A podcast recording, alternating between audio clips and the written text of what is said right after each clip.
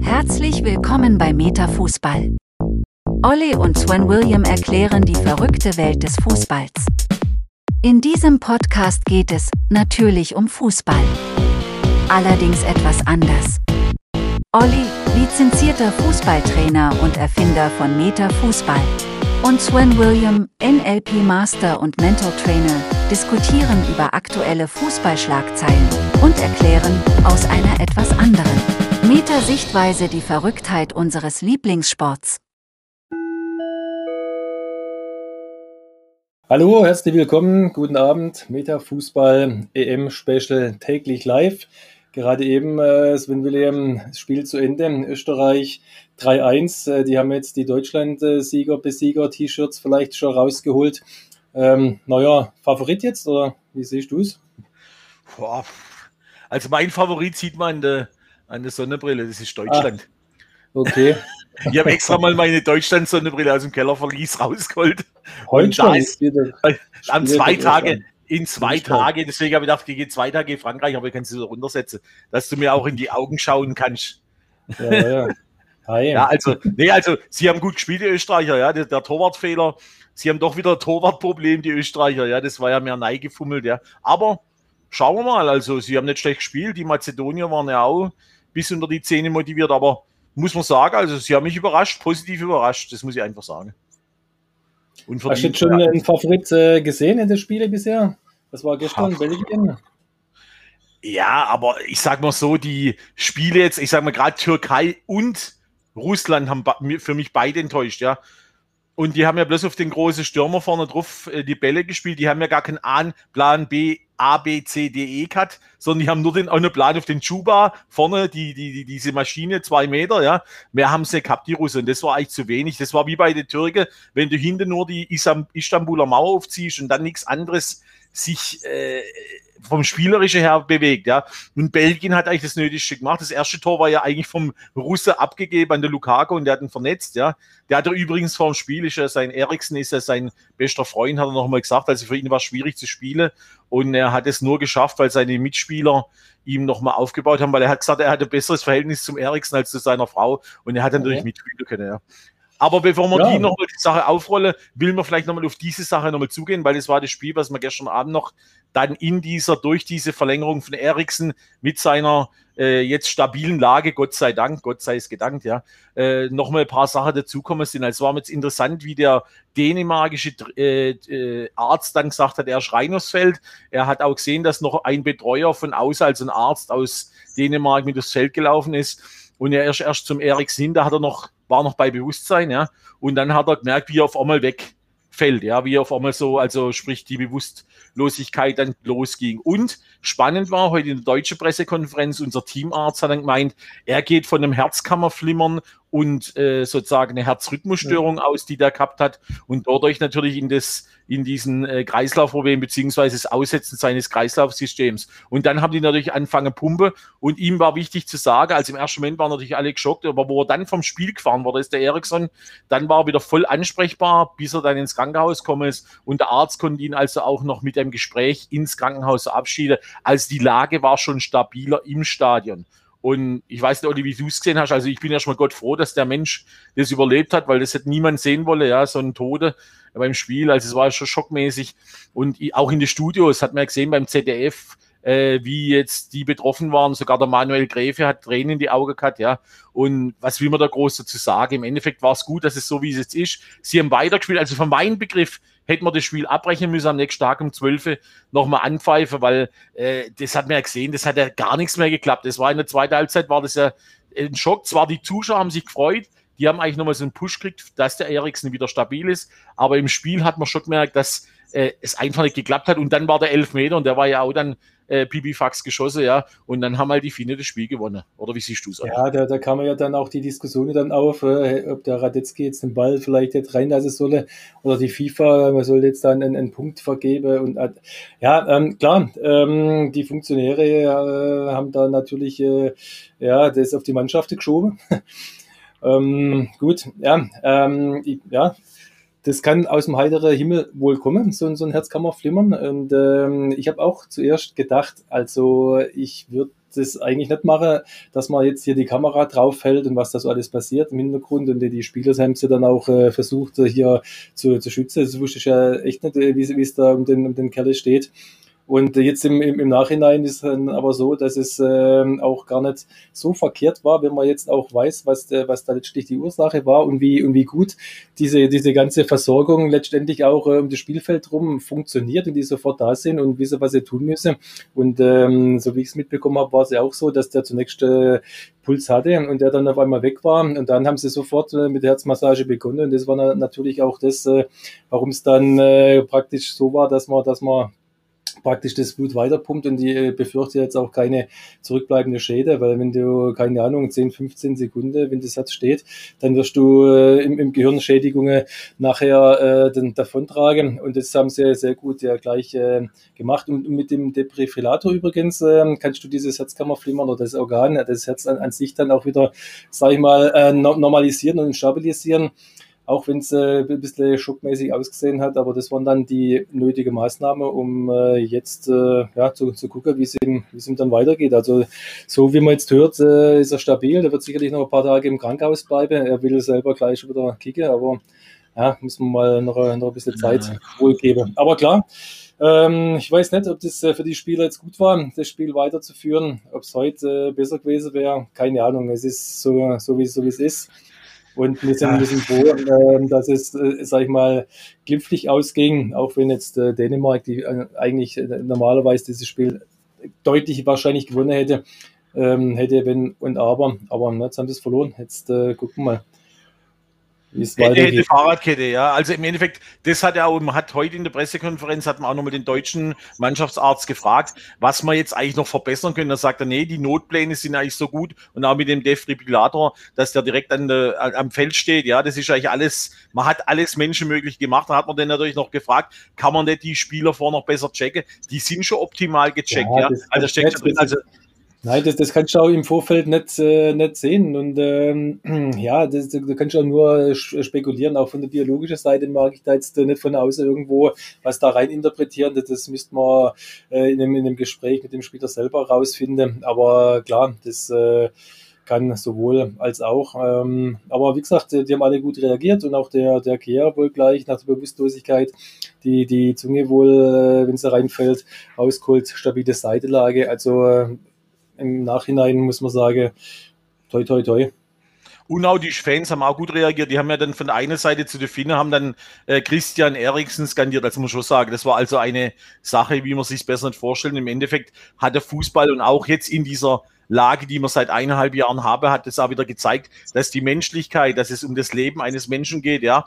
Und da können die Menschen schon zusammenhalten. Und das ist einfach auch eine Sache dieses Spiels gewesen. Aber Wichtig, ja. äh, unter normalen Umständen Dänemark gewonnen, ja, das muss ich, sehe ich auch so. Und aber jetzt beenden wir mal das Thema, jetzt gehen wir noch zu dem anderen Spiel über. Äh, es war ja Russland gegen Belgien 0 zu 2. Klare Sache, Klare Sache ja. Also Klare, eindeutige Sache, obwohl ja bei, bei Belgien einige fehlen. Die musste ja in der Halbzeit, glaube ich, dann schon zweimal verletzungsbedingt auch noch wechseln. Da gab es auch einen Zusammenstoß hier, wo dann beide raus mussten. Ja, für den ist die eben auch vorbei. Also, ähm, De Bruyne hat, hat Glück gehabt äh, mit, mit, seinem, mit, mit seinem Knockout vom, vom Rüdiger. Er kann wahrscheinlich äh, noch das eine oder andere Spiel mitmachen. Aber ich denke, die, die Belgier spielen das gut. Sie haben hoch verdient 3-0 gewonnen. Und äh, ich denke, ja, die wird man noch ein bisschen sehen im, im Turnier. Wobei, ähm, England hat mir besser gefallen, tatsächlich. Auch wenn du sagst, oh, nee, haben da das Gas äh, zurückgenommen. Nee, also so spielt für, für mich ein, ein Top-Favorit. Die sind in das Spiel rein und haben da Vollgas gegeben. Du musst auch mal, mal, mal sehen, was die für, für, für einen Kader haben und was da für Spieler erst dann noch reinkommen, wie, wie ein Rashford, ein, ein Bellingham, ein Sancho sitzt da auf der Tribüne, zwei, drei andere sind da. Also das ist schon äh, richtig, richtig, richtig gute Truppe. Oh, aber auch da merkst du, die Spiele dann vor eigenem Publikum und die Anspannung und was ist da los. Äh, ja, und dann haben die, die Kroaten plötzlich das Tempo aus dem Spiel genommen. Also die haben hier alles dafür getan, damit das Ding langsam wird. Und äh, das war ja, also sind die Vize-Weltmeister. Okay. Ähm, ja. ja. Also, aber, Aber was man, was man erst äh, im, im, Nachhinein dann auch gesehen hat von der Statistik, äh, wenn du da drauf guckst, ein sehr, sehr enges Spiel.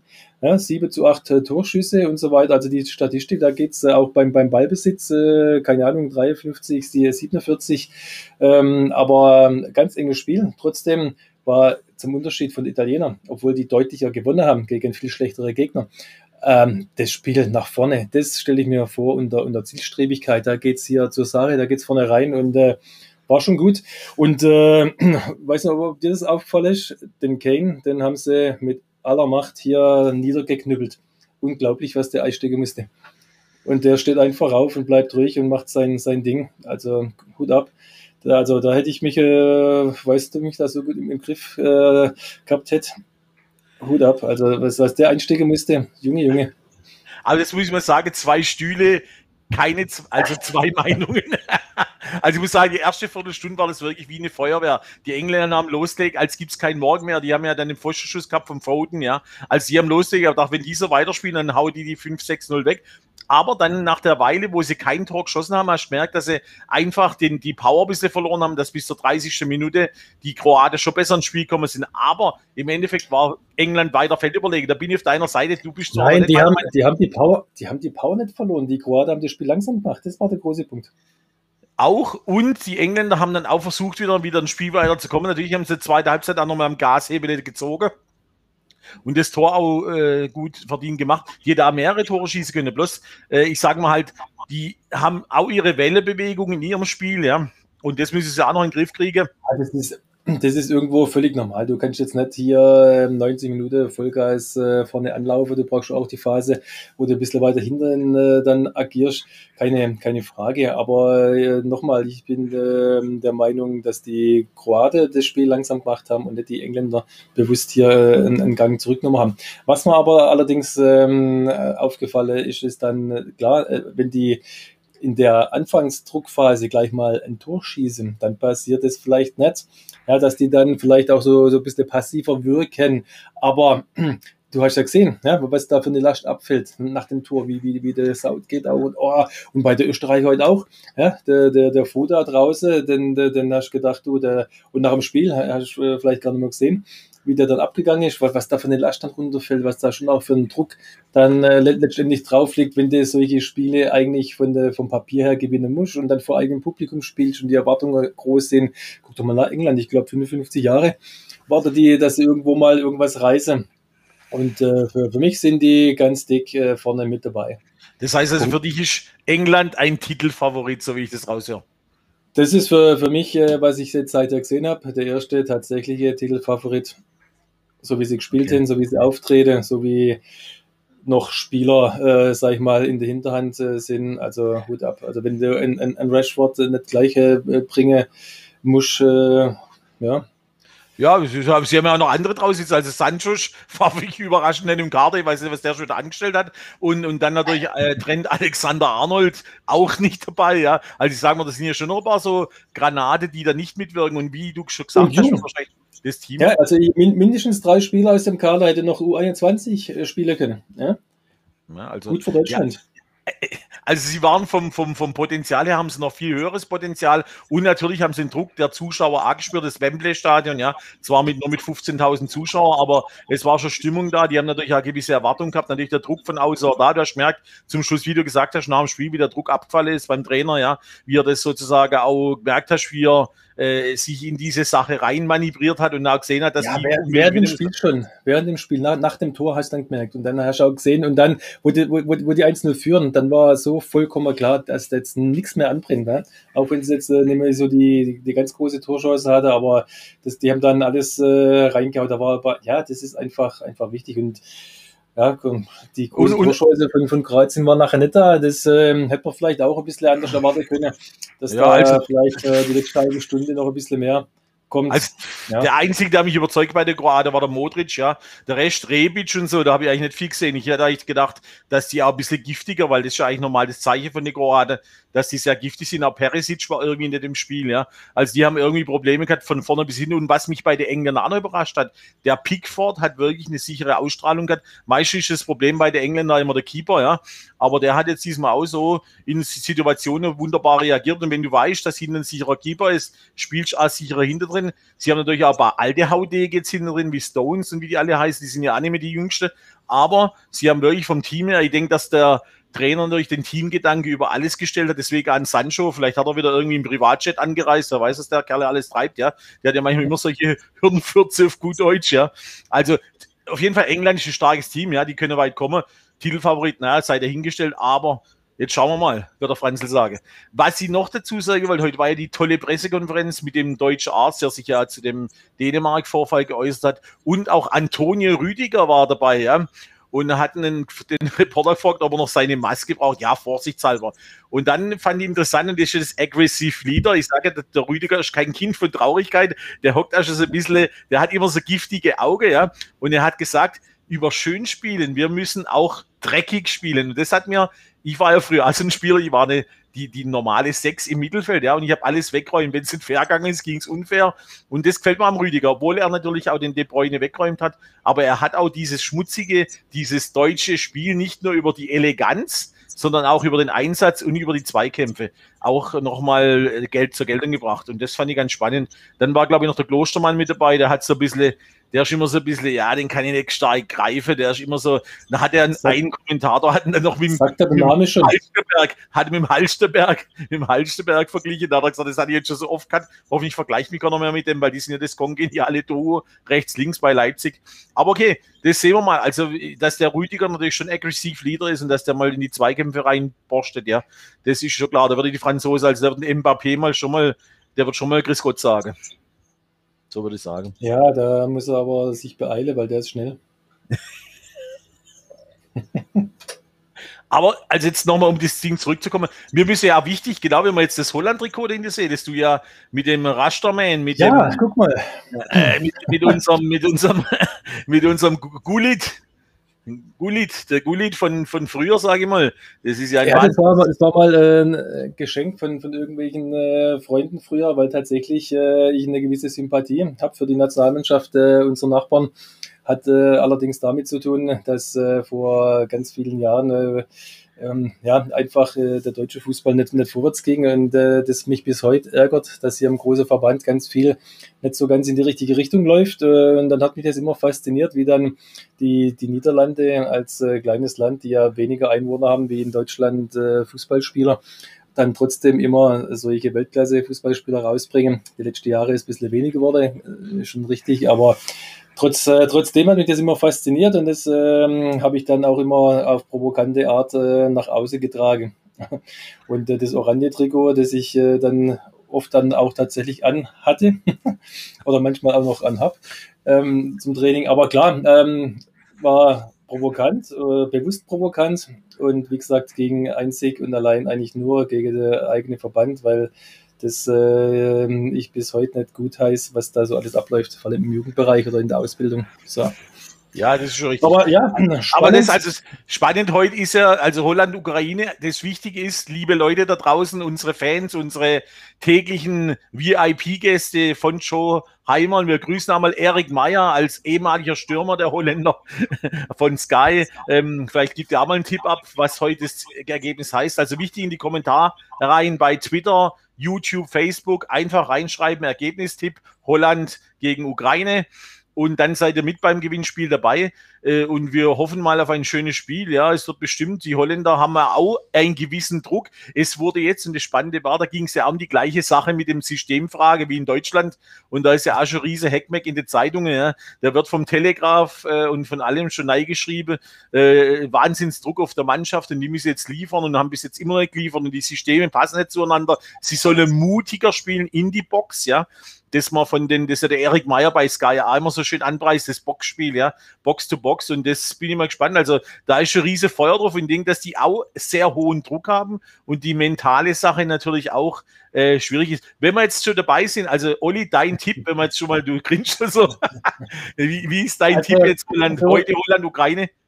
So wie ich äh, die Holländer kennengelernt habe, äh, empfinde die keinen Druck. Die doch, doch. Nein, die, nein, nein, nein, nein. Wir sind, die haben, wir sind, ja, wir haben immer gesungen, ohne kein, Holland zur EM und WM. Ja, nein, das ist einfach, äh, keine Ahnung, das ist äh, das, was mich dann immer ein bisschen ärgert, ist eher, dass sie da so, so leichtfertig reingehen und die Dinge so, so leicht äh, fertig da so annehmen und so ein kleines bisschen die, die letzte Konsequenz äh, da meistens fehlt. Ja, äh, guck mal hin, äh, ich weiß gar nicht mehr in welchem Jahr das war, da habe ich mich so fürchterlich geärgert. Die haben äh, die 4-0 und 5-0, glaube die ersten zwei Vorrundenspiele gewonnen, haben dann die komplette Mannschaft austauscht und sind dann gegen Italien rausgeflogen, haben da 5 Elfmeter verschossen mit samt Elfmeterschieße, keine Ahnung. Also das, die, die, diese, diese Leichtigkeit ist da, ähm, die Qualität vielleicht nicht mehr so ganz. Aber ja, also ich glaube jetzt nicht, selbst wenn sie Druck haben, dass sie diesen Druck so empfinden. Aber spannend ist trotzdem, wie gehen sie in, in, das, in das Spiel rein, wenn sie ja, wie immer halt, ja, wenn sie ihre Leistung abrufen können sollte das heute Abend äh, schon, sag ich mal, äh, mit zwei, drei Tore Unterschied ausgehen können. Für also die, dein Tipp jetzt, da kommen wir, Futter bei dem Tipp. Äh, und der, ähm, Weger ist ja nicht geimpft, zwei, ja, das heißt, der schneller.